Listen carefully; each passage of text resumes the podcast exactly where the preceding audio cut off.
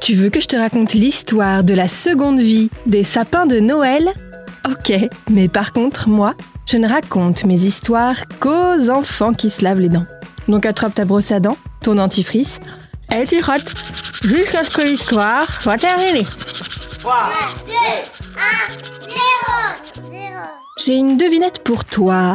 Qu'est-ce qui a des aiguilles, des boules, des guirlandes, qui clignotent et qui égayent les fêtes de fin d'année? Le sapin de Noël, bien sûr. J'adore quand arrive le mois de décembre, qu'on choisit son sapin et qu'on le rapporte à la maison pour le décorer. Mais évidemment, le sapin, aussi beau soit-il, n'a qu'une durée de vie limitée. Quand le mois de janvier arrive, eh bien, c'est fini pour lui. On le déshabille et on range les décorations pour l'année suivante. Mais plutôt que de jeter son sapin à la poubelle, on peut lui donner une deuxième vie et même le recycler de manière très utile. Je vais te dire comment dans un instant. Mais juste un truc d'abord. Tu sais que quand tu te brosses les dents, tu prends aussi soin de ta gencive. Et c'est super important.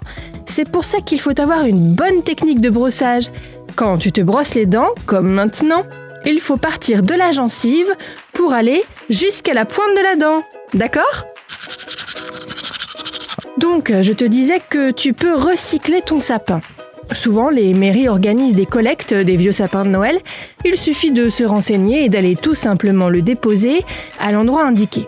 Ensuite, les sapins entament donc leur seconde vie. Et tu vas voir, c'est assez surprenant. Ils peuvent être transformés en copeaux de bois, en paillage pour les jardins ou encore en bûchettes pour la cheminée ou le barbecue.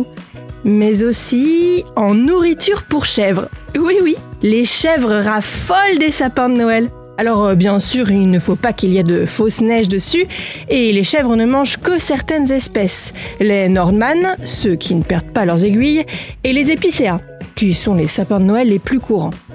Pour les chèvres, les aiguilles de sapin, c'est comme une friandise. C'est même excellent pour leur santé, les aiguilles sont pleines de vitamines.